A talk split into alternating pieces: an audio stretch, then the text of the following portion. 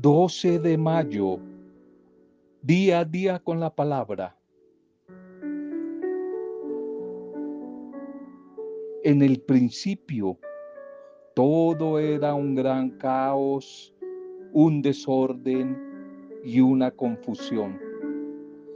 Pero el Espíritu de Dios se movía sobre las aguas. El Espíritu de Dios se movía sobre las aguas. Génesis 1.2. Génesis 1.2.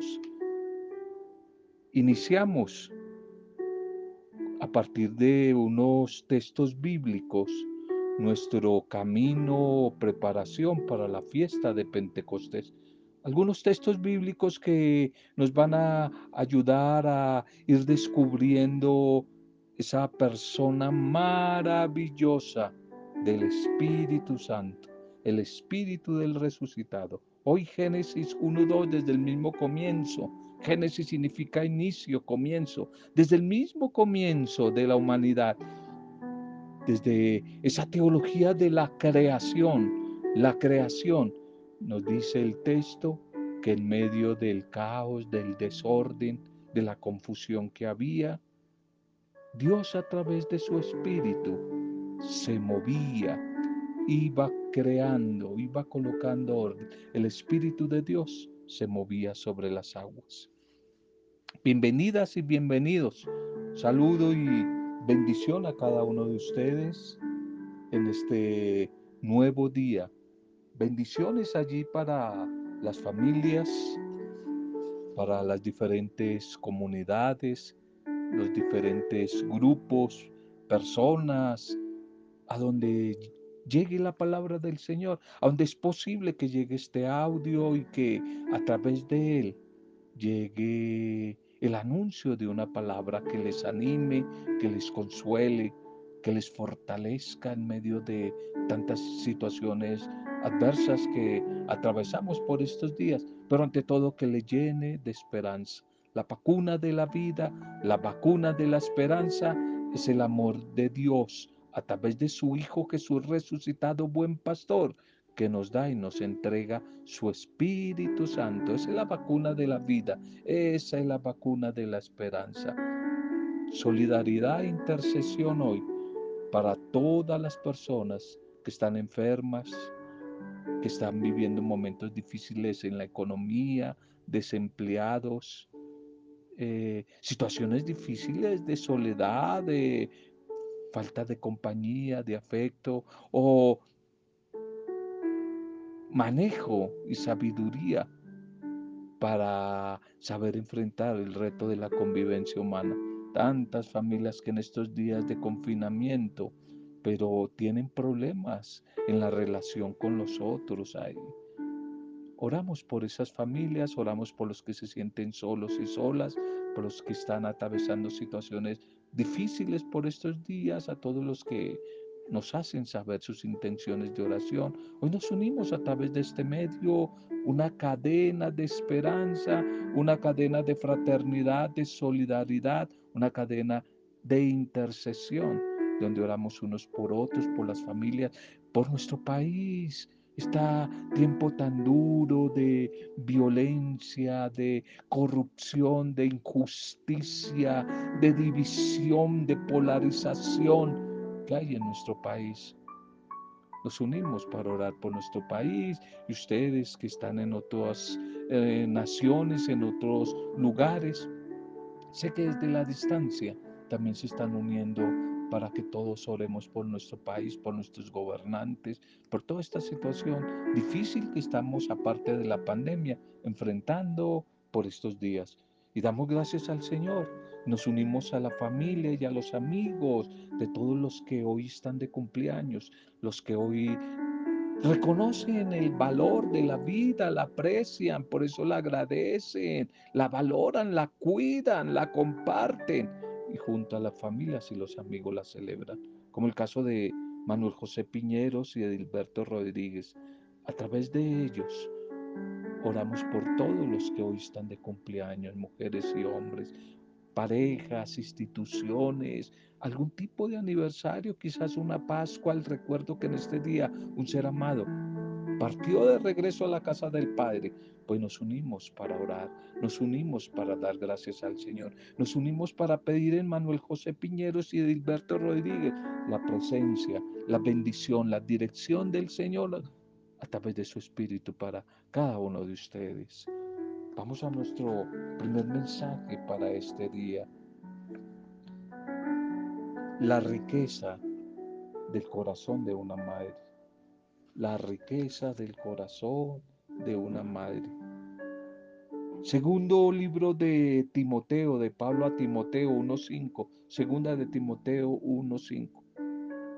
Siempre tengo presente la fe sincera que hay en ti, la cual habitó primero en tu abuela Loida y en tu madre Eunice. Un mensaje que le da Pablo de gratitud y de valor a su discípulo Timoteo, recordándole esa fe que él tiene, que ha nacido de una abuela maravillosa, Loida, y de una madre genial, Eunice. El corazón generoso de una madre. Una maravillosa y talentosa madre y ama de casa. Escribía un día sobre algo de su vivencia, tal vez no con la idea de quejarse eh, y resaltar simplemente las frustraciones y los sacrificios y las dificultades y, a veces la soledad que acompañan al estilo de vida de algunas madres como ella. No es eh, eh, el hacer bulla, el corazón de una madre no es eh, buscar aplausos, buscar simplemente que le reconozcan y hacer quizás mucha bulla, sacar en cara que a tantas madres como esta les ha tocado lidiar con un niño enfermo desde los 18 meses, un niño enfermito, impertinente, un niño que sufre ya que ya le empiezan a salir los dientes en medio de su enfermedad. No es fácil para una madre también sumergirse en la pelea, en la disputa entre otros dos hijitos, una niña irracional de cinco años y un niño hermanito eh, brusco de siete años. Y escuchar también la insensante queja, eh, rebeldía, cháchara de una chica adolescente, 13, 14 años. No es fácil para una madre lidiar con, con todos estos caracteres, temperamentos, momentos, etapas de sus hijos. Sin embargo, ella escribe concluyendo que su papel indispensable para el bienestar total de sus hijos es definitivamente tener un corazón generoso, el de una madre, el de independiente de la rebeldía, de los peros, las dificultades, las enfermedades de sus hijos, poder desde el amor, solamente desde el amor, esto nace desde el amor, buscar el bienestar de, de cada uno de ellos. Por estos días estamos hablando y, celebrando el mes de las madres. Un saludo, nuestra oración, mi bendición para cada una de ustedes, mamás. La importancia del papel de una madre generosa, de una madre de fe, de una madre espiritual como Loida y como Eunice, abuela y la mamá de Timoteo. Ese papel tan maravilloso de tantas madres como ustedes tantas madres silenciosas que desde el amor lo guardan todo, lo sufren todo y siguen generando vida, vida en el transcurrir de los años. Pensamos en Timoteo, por ejemplo, este joven al que San Pablo consideraba su hijo espiritual y un valioso compañero en el ministerio. En su segunda carta dirigida a él, Pablo recordó cómo Timoteo había sido influenciado desde pequeño, desde pequeño, por la fe sincera, la fe sincera de su abuela y de su madre, de su abuela Loida y de su madre Unice. Dios usó dos generaciones de madres, madres amorosas, la abuela y la mamá, dos generaciones de madres amorosas como ustedes que me escuchan, muchas de ustedes que madres comparten conmigo también ese cariño. Madres amorosas que ayudan a sus Timoteos de hoy para la crucial obra en, en la que más adelante ellos van a tener esos hijos, esos nietos, madres, hermanas mayores, como el caso mío, para algunos madres tías, madres educadoras, madres animadoras de comunidad, esas madres espirituales, también en el caso mío. Así al estilo de Loida y de Unice, que se gastan y desgastan desde el amor para acompañar compartir ese afecto con nosotros, con sus hijos, madres, madrinas, madres también con corazón a veces de padre o de padrino. Tantas madres generosas.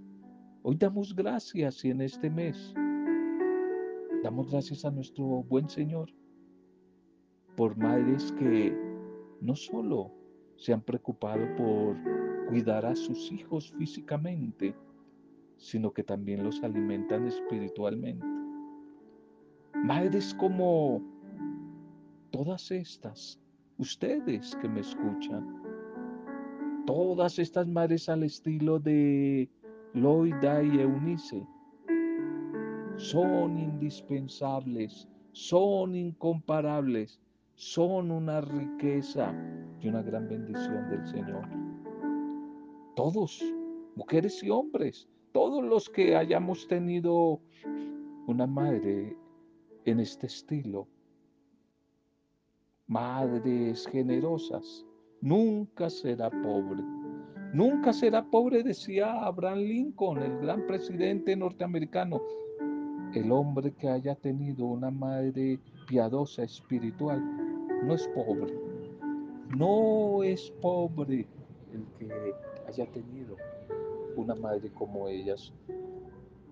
En este día y en este mes agradecemos, agradecemos al buen Dios por todas estas mujeres, mujeres maravillosas que han sido capaces de compartir vida, de compartir bendición tantas madres que uno conoce a lo largo de las diferentes etapas de la maternidad.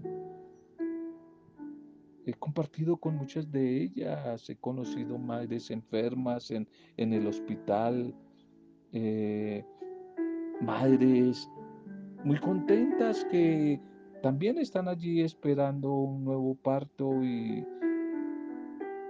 no pierden la esperanza en medio de los tiempos difíciles de seguir eh, acompañando la vida de sus hijos, aún en medio de estos tiempos difíciles, en medio de las dificultades de la adolescencia, esa adolescencia rebelde. Conozco y he compartido con madres junto al lecho de un hijo enfermo, un hijo enfermo y las he visto y con ellas sufriendo por su hijo enfermo. He sentido y he compartido de cerca su dolor en oración y caminando con ellas. He llorado, he llorado en, la aflicción que ellas también sufren por sus hijos enfermos, sus hijos drogadictos, sus hijos irresponsables, sus hijos que han decidido tomar otros caminos y caminos que no son correctos. Pensando en estas madres, vemos a María, la, la joven campesina de Nazaret, María la madre de Jesús, que también experimentó en su maternidad. Como todas estas madres de hoy y de siempre, experimentó ella momentos muy buenos, momentos de gozo, pero también momentos duros, momentos de tristeza. Qué gozo, por ejemplo, el de María cuando nació el niño Jesús. Lucas 2.7, el nacimiento de él. Qué emoción la de la mamá, la del papá, la de los pastores, la de los sabios de Oriente cuando fueron a adorarlo. Pero también, qué incómodo fue cuando el anciano Simeón profetizó que una espada traspasaría el alma de esta madre, de María. Lucas 2.35. Y qué aflicción también tan dura, tan grande para María ver a su hijo allí en la cruz agonizando, muriendo allí en la cruz y ella valiente, fiel, a los pies de la cruz. Juan 19, 25 al 30. Pero definitivamente las diferentes etapas de su maternidad no terminaron allí en, la escena de la cruz. No terminaron con aquella terrible escena de dolor. Ella se regocijó porque nunca perdió la esperanza. Ella creyó desde el comienzo y esperó la resurrección de su hijo de entre los muertos. Y puesto que ella confió en Él como Salvador, como su Señor, no solamente como su Hijo, sino como el Señor, el Salvador, ahora comparte con Él en el cielo. Ahora comparte el reino de Dios en plenitud allí en el paraíso, allí en el Edén, allí en el cielo, esperándonos a cada uno de nosotros. Qué maravilla. Una madre experimenta grandes momentos de gozo, de alegría, pero también en ese amor. Ese amor pasa por la cruz y por eso también vive intensos momentos de tristeza, de sufrimiento, de vacío, de soledad. Tú que me estás escuchando, mamá, si te pasa algo de esto. Pero siempre la esperanza de una madre somete día a día su vida a Dios, su vida a Dios y la vida de sus hijos. Cada una de las etapas de su maternidad, la madre nunca deja de ser madre. Vive etapas de la maternidad y en cada una de ellas ella es fiel, cumpliendo esos propósitos eternos, incondicionales del amor de Dios para sus hijos. La maternidad es una sociedad sagrada para Dios, decía alguien. La maternidad es una sociedad sagrada en Dios y con Dios. Un feliz día para todas las madres. Un mes de gratitud por ellas y de oración siempre por ellas. Vamos a nuestra liturgia para este día. El Espíritu Santo nos guiará a la verdad. El Espíritu Santo nos guiará a la verdad. La primera lectura para este día es de Hechos Apostólicos capítulo 17, 15, 22 y 18 al 1 el Espíritu Santo, una característica acá del Espíritu Santo. Ya vimos un primer texto del Espíritu en el comienzo, desde el Génesis, todo era caos, desorden, confusión, pero el Espíritu de Dios se movía, ya estaba acompañando. Ahora, el Espíritu guía a los suyos, a la comunidad de mujeres y de hombres, a estos primeros discípulos y discípulas, los guía a la verdad. Ya sabemos no qué es, sino quién es la verdad. Y la verdad es Jesucristo el Señor.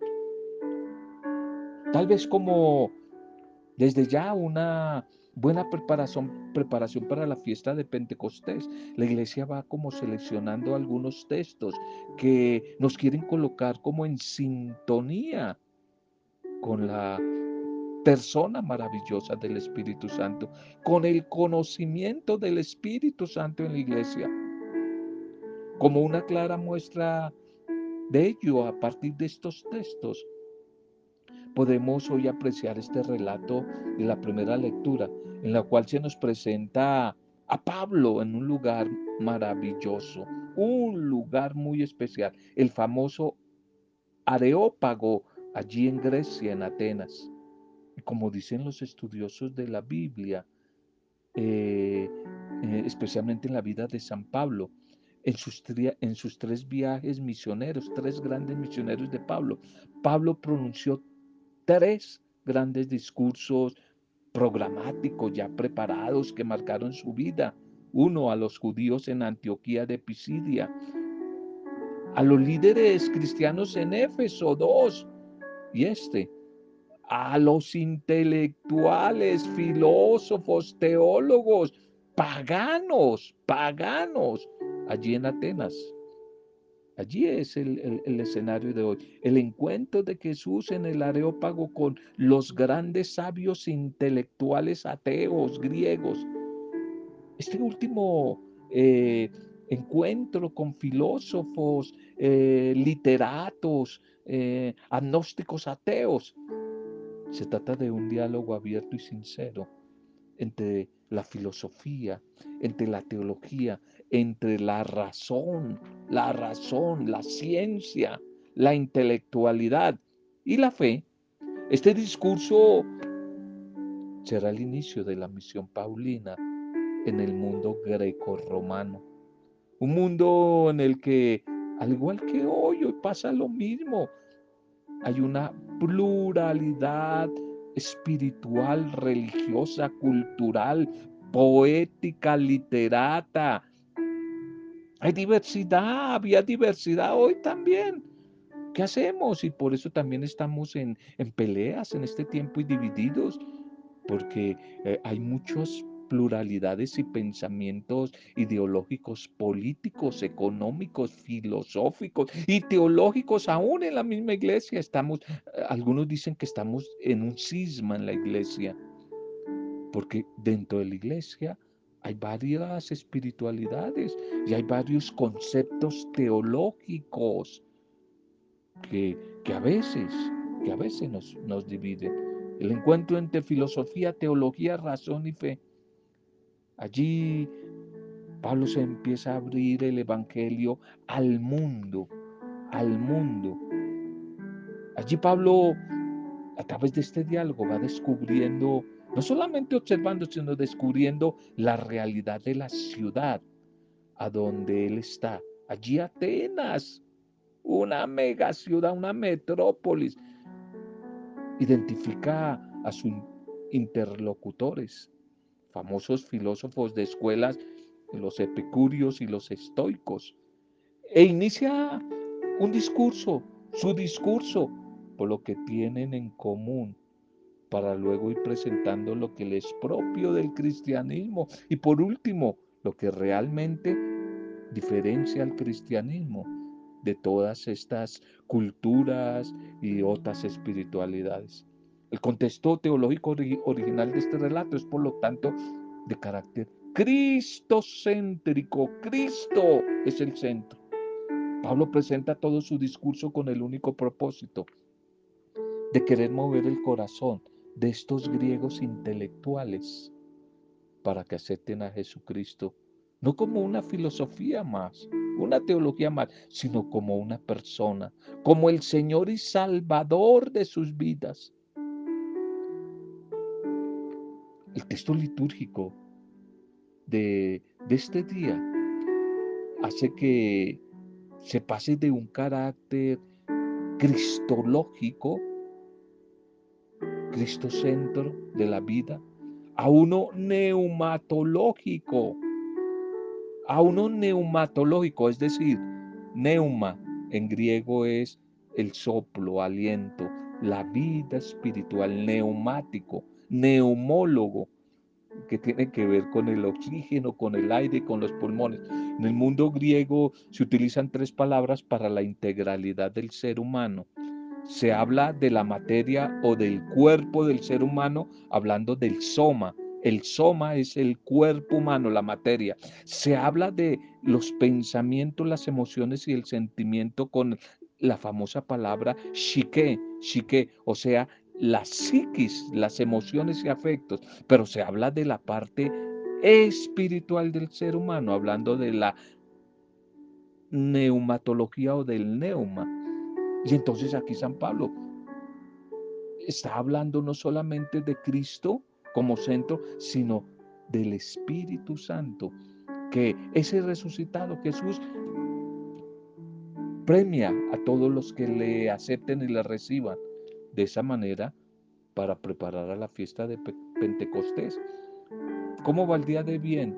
Valdría la pena decir que la iglesia quiere hablarnos también un poco más de ese gran desconocido que es para nosotros el Espíritu Santo. El gran desconocido increíble que en las librerías cristianas y católicas, especialmente en las católicas, haya más libros de Santa Teresa de Ávila, de cantidad de santos, hasta de San José, que estamos en el año de San José, y muy poquito libro, muy poquita información sobre el Espíritu Santo. Por eso Antonio Rollo, eh, un escritor, tituló una obra interesantísima. No sé si lo puedas conseguir por acá todavía. El gran desconocido. El gran desconocido, hablando del Espíritu Santo. Y de verdad que el Espíritu Santo en la iglesia todavía es el gran desconocido. Se conoce muy bien a Dios Padre Creador. Se conoce bastante de Jesucristo, el Redentor, el Salvador, el Hijo. Eh, pero se conoce muy poco de la obra del Espíritu Santo. Es el gran desconocido, el gran ignorado. El gran ignorado, el Espíritu Santo. Por eso en estos días, a partir de, de, este tiempo de la liturgia, ojalá que podamos hacer un ejercicio de ir descubriendo un poco más el personaje maravilloso, persona, no es una energía, persona del Espíritu Santo, ya que nos aproximamos a Pentecostés. El salmo para hoy es el Salmo 148. El Salmo 148 48, alaben al Señor en el cielo, alaben al Señor en lo alto. Una invitación a la alabanza que hace la comunidad y que la iglesia nos lo propone para este día como un elemento particular, eh, queriendo como convocar a la comunidad entera, a los pueblos enteros, a unirse, a unirse en torno a la alabanza, a nuestro Dios, al Dios, al único que se le debe rendir alabanza y adoración, al Dios vivo y verdadero. Va a invitar a líderes, gobernantes, reyes y pueblos del orbe, a que todos, intelectuales todos, alaben el nombre del Señor, que es único, sublime y poderoso. El Evangelio para hoy, Juan capítulo 16, 12, 12, 15. Juan 16, 12, 15. Aquí vemos eh, cómo el evangelista quiere hacer explícita esa dimensión neumatológica, es decir, espiritual, del espíritu, el soplo de vida de Dios a partir de la liturgia de hoy. Es decir, se trata como de un mensaje como anticipado una celebración cuyo propósito es irnos mostrando el camino que hay que recorrer para llegar a la gran fiesta de Pentecostés, es decir, la fiesta del Espíritu Santo. Por esta razón nos quiere presentar a un Jesús resucitado, un poco nostálgico por la inminente partida de este mundo. Este texto está, no lo olvides, dentro de, eh, dentro de la ubicación de los llamados escritos de despedida de Jesús. Del capítulo 13 al 18, última cena, se llaman los discursos de despedida de Jesús.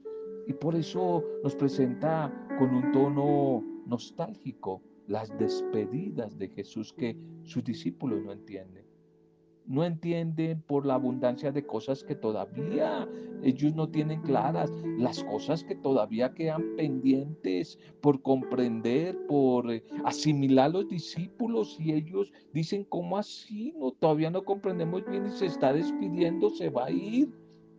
Pero también nos muestra un Jesús confiado, esperanzado en la acción del Espíritu Santo, que va a ser un verdadero trabajo en equipo, con Él, con Jesús y con el Padre, para continuar la obra que ya han iniciado en medio de la comunidad, en medio de, de la iglesia, santificar la iglesia, seguir congregando la comunidad, seguirla fortaleciendo, llenando de vida ante la partida de Jesús seguirla inundando del amor que nos hablaba el domingo en la liturgia, de ese gran amor, para que nadie desconfíe que Jesús se va, pero definitivamente a través de su amor, de su espíritu, se queda con nosotros, se queda y continuará el trabajo, el trabajo no se va a paralizar. Cuando venga el espíritu de la verdad, Él lo seguirá guiando hasta la plena verdad, dice el Señor. San Juan quiere dejar como clara eh, esa correspondencia eh, o relación espiritual entre el Espíritu y Él, y el Espíritu a través de Él con el Padre. El Hijo habla lo que ha escuchado del Padre, el Espíritu hablará igualmente de lo que oye. Jesús glorifica al Padre y el Espíritu glorifica al Hijo, es decir, a Jesús. Por último, el relato nos muestra la procedencia de ese espíritu de la verdad. Todo lo que tiene el Padre Dios es mío, dice Jesús, lo del Padre es mío. Por eso les digo que tomará de lo mío. ¿Qué es lo del el Espíritu? Y lo anunciará y lo entregará a ustedes, a los demás. De esta manera el Espíritu es un don del Padre a través del Hijo, don del Padre y don del Hijo para nuestra renovación espiritual, para nuestra liberación, nuestra salvación, nuestra santificación. Es bueno que te empieces a preguntar si has tenido una intimidad con el Espíritu Santo, conoces al Espíritu Santo, lo has recibido, lo has experimentado y ante todo, lo has dejado actuar en tu vida. ¿Lo has dejado actuar en tu vida? Te damos gracias, Señor Jesús, hoy por tu palabra de vida, por tu comunión y tu presencia a través del Espíritu Santo. Gracias por esa comunión a través de tu Espíritu. Gracias por haberte quedado definitivamente a través de tu amor, es decir, a través de tu Espíritu en medio de nosotros. Gracias por haberte quedado, Señor, que Él, tu Espíritu, nos siga ayudando día a día a crecer cada vez más en ese amor desinteresado, ese amor desinteresado por los demás, ese amor solidario y realista que refleje tu palabra a través de la convivencia, a través del compartir con los demás, a través de el propiciar relaciones familiares de amistad fieles, armónicas, que busquen tu propuesta por construir una sociedad más justa, más amorosa, más fraterna, reconciliadora. Ayúdanos, Señor, a ser guía y a transmitir tu proyecto a las nuevas generaciones a partir de nuestro testimonio de vida, a través de una oración diaria de acción de gracias, de intercesión, que permitan la liberación de todos estos sistemas individualistas, corruptos, injustos de nuestra sociedad, Señor. Ayúdanos, ayúdanos, Señor, a vivir la renovación de tu espíritu por estos días y hacer signo de renovación para tanta gente que dentro de la iglesia no ha tenido la experiencia de un restaurar la vida del espíritu. Simplemente han estado ahí por una tradición, pero no por una eh, transformación en sus vidas. Tú que nos amas incondicionalmente, Señor. Tú que deseas siempre el bien, que quieres que todas las mujeres y todos los hombres lleguemos al conocimiento de la verdad que eres tú. Libéranos de todo lo que nos esclaviza. Te agradecemos, Señor, el don de tu Espíritu que nos ilumina, que nos transforma, que nos santifica, que nos ayuda a comprender tu propuesta, tu proyecto de vida y nos empuja con valentía, con parresía, para no tener miedo y lanzarlo, aplicarlo a este tiempo, a la sociedad de hoy. No permitan, mi buen Señor, que nos dejemos seguir seduciendo por esa propuesta del mundo que es guerra, odio, violencia, corrupción, injusticia, división, por tanta falsa doctrina que abunda por ahí en, en nuestra sociedad. Que no caigamos en el error, Señor, de la ignorancia, nos separemos de tu camino, de tu propuesta, de tu plan, que es la verdad que nos hace libre, que es el amor hecho caridad, que nos da paz y alegría, y que es la justicia, que es el perdón, que es la reconciliación. Bendito sea, Señor, a ti la gloria, a ti la alabanza. Bendito sea, Señor, alabanza y adoración a ti. Bendito seas. Manuel José Piñeros y Edilberto Rodríguez, Señor. Hoy te damos gracias por todos los que están de cumpleaños. Y junto a su familia los bendecimos, Señor. Oramos por nuestro país, por nuestros presidentes, nuestros gobernantes. Oramos por la paz del corazón de los violentos. Pedimos tu paz, tu paz para nuestro país. Paz acompañada de justicia, de equidad, de perdón, de oportunidades, Señor. Gracias, gracias, Señor. Gracias, Señor. En tu nombre, Padre Dios, en tu nombre, Señor Jesucristo, camino, verdad y vida. Y en tu nombre, Espíritu Santo, poderoso Espíritu de vida, santificador, Espíritu de vida nueva, en tu nombre con acción de gracias y alabanza. Junto a María, nuestra buena madre, hemos compartido el mensaje de hoy. Amén. Roberto Zamudio de día a día con la palabra.